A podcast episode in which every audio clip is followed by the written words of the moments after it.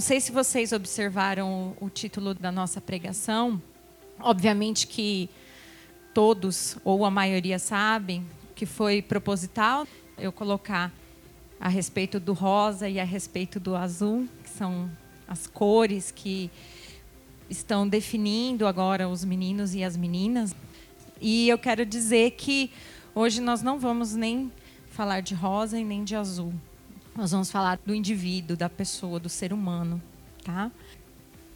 Eu estava participando, eu nem lembro em que ocasião que era, era uma dinâmica e uma pessoa me chamou e falou assim: "Ada, quem é você?" Eu falei: "Eu sou a Ada." Ela falou: "Não, esse é, meu, esse é seu nome. Isso não é você. Quem é você?" E eu falei: "Eu sou enfermeira, tenho 32 anos, não, eu não estou perguntando o que você faz, qual é a sua profissão. E nem a sua idade. Quem é você? Ah, eu sou mãe da Júlia, esposa do Evandro. Não. Não estou perguntando de quem você é mãe. Eu não estou perguntando de quem você é esposa. Eu estou perguntando quem é você. E eu, gente, que raio que essa mulher quer que eu responda? Não estou entendendo onde que ela quer que eu encontre essa resposta. E aí eu falei, meu Deus, quem eu sou? E eu refletindo sobre isso, eu percebi que todas essas respostas realmente não são quem eu sou. Principalmente porque essas respostas elas são flutuantes, elas são transitórias. Porque uma hora eu posso ser enfermeira, outra hora eu posso deixar de ser. Nada disso me define. E a gente precisa refletir e pensar o que nos define. Qual é a nossa identidade? É impressão digital. E eu gosto disso, porque a impressão digital ela é imutável não muda, né? A gente nasce e morre com ela. E é isso. A identidade a gente nasce e morre com ela, com essa identidade. Então, diante desse raciocínio, a gente começa a entender que a nossa identidade não depende do nosso comportamento. E esse é o grande, é o grande erro, principalmente dos cristãos, como aquela declaração essa semana, talvez sem perceber ou equivocadamente, a gente consegue entender que na raiz ela está declarando que a identidade de alguém é determinada por aquilo que ela faz, por aquilo que usa, pelo comportamento da pessoa. E isso é um perigo, é um perigo, tanto para quem milita com as causas sociais, tanto para a igreja de Cristo. Nós precisamos desconstruir esse pensamento, que a nossa identidade ela está relacionada com o nosso comportamento, com aquilo que a gente faz, com aquilo que a gente usa, ou então com a nossa história, com aquilo que a gente viveu. A nossa história não determina a nossa identidade. Mas e aí, o que, que define? O que define é aquilo que Deus diz respeito de você. Então é Deus que determina a nossa identidade através do quê? Através da palavra dele. E é isso que a gente vai ler agora. Em Mateus capítulo 3, vamos ler o versículo 16 e 17. Logo que foi batizado, Jesus saiu da água. O céu se abriu e Jesus viu o Espírito de Deus descer como uma pomba e pousar sobre ele. E do céu veio uma voz que disse: Este é o meu filho querido, que me dá muita alegria. Então, nessa revelação, existem tantas coisas importantes que Deus disse a respeito de Jesus, só que, ok, e a nosso respeito? Será que a gente pode pegar essas afirmações contidas nessa revelação do Senhor para Jesus? Vamos lá em Gálatas capítulo 3, versículo 26 ao 28. Pois, por meio da fé em Cristo Jesus, todos vocês são filhos de Deus porque vocês foram batizados para ficarem unidos com Cristo e assim se revestiram com as qualidades do próprio Cristo. Desse modo, não existe diferença entre judeus e não judeus, escravos e pessoas livres, entre homens e mulheres. Todos vocês são um só, e por estarem unidos com Cristo. Então, a boa notícia é que a gente pode se apropriar dessas palavras de Deus lá de Mateus capítulo 3 porque aqui o texto ele fala, por vocês estarem unidos com Cristo, assim vocês podem se revestir com as qualidades do próprio Cristo. Então, quando Deus revela isso para Jesus, ele revela essa identidade. Ele nos dá essa identidade de que filhos amados de Deus a quem ele tem alegria. E é isso que Deus revela para a gente na nossa mais profunda intimidade. Quando? Quando nós nascemos de novo. Quando nós aceitamos. O texto de Gálatas fala isso. Quando nós aceitamos Jesus como nosso Senhor e Salvador, é essa a identidade que Deus dá para nós.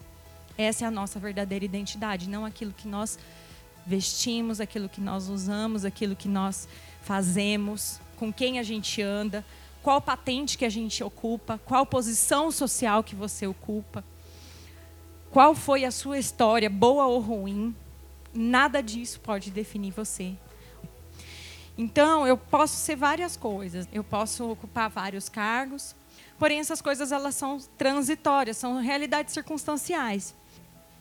Isso não é eterno e as coisas de Deus são eternas. Pois desde a eternidade, eu já existia no coração de Deus, você já existia no coração de Deus. Deus já planejava a sua vida. E ele já havia planejado dar essa identidade para você. Então, no dia que Deus nos chama à existência, ele entrega essa identidade para a gente. Uma vez foi perguntado assim, num congresso que eu participava, sobre sexualidade, e as pessoas fazem as perguntas mais esdrúxulas, inclusive. E aí perguntaram para o palestrante assim: como é que Deus se relaciona com o homossexual? E aí o palestrante falou assim: não se relaciona. Porque Deus, ele não se relaciona com o homo, ele não se relaciona com o hétero. Ele não se relaciona com o negro, ele não se relaciona com o branco, ele se relaciona com seres humanos. Ele se relaciona com pessoas que foram criadas à imagem e semelhança dele. Então ele não se relaciona com papéis, ele se relaciona com gente. Então não interessa quem você acha que você é, quem dizem que você é. O importante é o que Deus diz ao seu respeito. Só que sutilmente a gente vai vestindo as máscaras das identidades que a gente acha que nós temos. Tanto pode ser ruim, mas pode ser boa também. Então a gente vai muitas vezes vestindo essas máscaras e essas máscaras acabam nos definindo. E a gente esquece, muitas vezes a gente esquece a nossa real identidade, que é de filho amado de Deus. E é por isso que a gente precisa ser visitado. E é que eu clamo por Deus hoje, que visite vocês, que nos visite, para que essa verdadeira identidade seja revelada para que a gente lembre de quem nós somos. A hora que tiver aquela poeira em cima dessa revelação, essa verdade, é que Deus vai trazer tudo à tona, porque é muito perigoso. É muito perigoso a gente vestir essas máscaras e a gente achar, por exemplo, que a nossa identidade ela está baseada na posição que eu ocupo, no cargo que eu ocupo, ou então na história que eu tive trágica e tudo isso é muito perigoso. Isso traz sérias consequências para a gente, porque a gente acredita em mentiras. Tudo isso é mentira. Todas essas coisas são mentira. E a gente sabe que Deus vem trazer tudo à tona, a realidade, a verdade, luz. E quando você acha que você não sente isso, que você não é filho de Deus, Deus não muda. Deus continua ali. Mas o problema nosso é quando nós não acreditamos nisso. Então, a gente precisa deixar de vestir as máscaras da nossa época, da nossa cultura, do nosso meio, do meio que você vive, ou a máscara daquilo que dizem que você é, ou da máscara daquilo que você acredita que você é.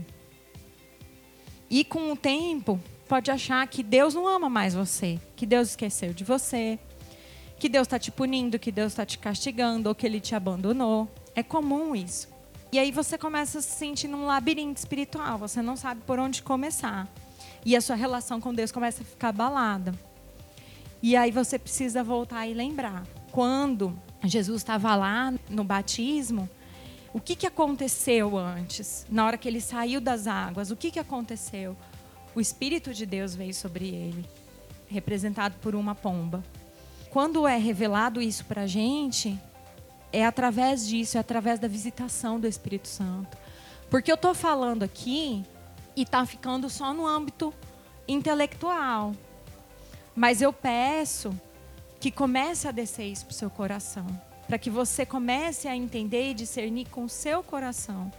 E se lembrar, porque às vezes fica só aqui na nossa cabeça, começa por aqui, mas que precisa existir, haver uma metanoia, uma mudança, uma mudança de pensamento, uma mudança de atitude. Às vezes vai começar primeiro com atitude, quer dizer, na maioria das vezes vai começar com atitude sua. Primeiro você começar a agir, para depois vir a paz, para depois vir aquilo que você deseja curar dentro de si. Porque algo sobrenatural vai acontecer. Mas não espera que seja algo instantâneo, que seja num estalar de dedos. A sua identidade ela vai ser estabelecida, às vezes com muita paciência, com muito trabalhar, com muita terapia ou com muita ajuda de um irmão, de alguém, de alguém da família. E é isso que vai restabelecer sua identidade. Com muita leitura da palavra, com muita oração. E aos poucos, nesse processo, você vai conseguir restabelecer a sua identidade em Cristo. Às vezes a sua identidade ela está toda quebrada, como um espelho rachado. Quando você se olha no espelho, você não se vê nitidamente, você se vê todo fragmentado, porque o seu espelho foi quebrado. E Deus quer restaurar isso em você. Tem uma pessoa que eu converso às vezes e ela fala: Mas eu já pedi tantas vezes para Deus mudar isso em mim. Eu sinto uma dor e Deus não tira essa dor. Às vezes não é a vontade de Deus tirar essa dor. Você vai ter que sentir essa dor, aceitar essa dor e trabalhar o que te faz doer. Mover de Deus, a ação de Deus, não é superficial, é profunda. Deus quer ir na raiz. Pega um vaso de planta, o que você está vendo fora é muito lindo, mas ali dentro do vaso tem uma raiz. O que faz aquela planta ficar bonita por fora é ter raízes saudáveis, ter raízes recuperadas. Ou se a planta está feia, é porque algo na raiz está faltando. Porque quando você rega uma planta, você não rega pelas folhas, pela flor, você rega a raiz. Então é isso que a gente precisa para restabelecer a nossa identidade. Então, quando a gente deixa Deus restabelecer a nossa identidade, a gente consegue estar tá pronto para muitas coisas adversas que vão vir. Olha que interessante esse texto que fala assim: o Espírito de Deus levou Jesus para ser tentado no deserto. Então não é assim, Jesus estava andando, daí passou um pouco, ou então ele falou, eu vou fazer um jejum lá no deserto, tal, não sei o que, que vai acontecer. Não, ele sabia, o Espírito Santo de Deus sabia o porquê que ele botou Jesus ali, que era para ser tentado. Jesus tinha recebido aquela declaração e aquela identidade de Deus. Quando Jesus chegou lá no deserto, chegou o diabo, a serpente, falou: Você não está com fome? Você não é o filho de Deus? Acabou de ser dito ali que você era o filho de Deus? Então, você não é o filho de Deus? Você não está com fome? Transforma essa pedra em, em pão. E Jesus, tipo assim, se fosse eu, né? Fala assim: Sou imbecil. Você não está vendo que não só de pão vive o homem, mas toda palavra que sai da boca de Deus qual que foi a palavra que tinha acabado de sair da boca de Deus ali sobre Jesus Cristo. Você é o meu filho.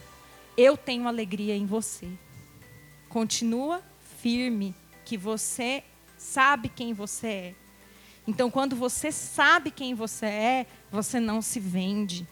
Quando você sabe quem você é, você não cai na tentação esdrúxula do inimigo como aquela a gente precisa restabelecer essa identidade. E não interessa se você vai usar rosa, se você vai usar azul, se o menino vai usar azul, se a menina vai usar preto, verde, laranja. Não interessa. O interessa é que a nossa identidade precisa ser estabelecida. Eu sei que a identidade sexual estava sendo dita ali. Não é o que a gente vai dizer hoje. Mas a partir do momento que você sabe quem você é diante de Deus, você não precisa se questionar a respeito de muitas coisas externas que acontecem ao seu redor. Então, por exemplo, Se a menina gosta de futebol e o menino gosta de balé, mas os pais e as crianças sabem quem eles são, não interessa o que ela vai fazer, aquilo não vai defini-lo, aquilo não vai defini-la, não vai definir a criança. Então, os pais e nós precisamos estar firmados na nossa identidade e na identidade que Deus deu para todo aquele que aceita a Jesus Cristo e que nasce de novo.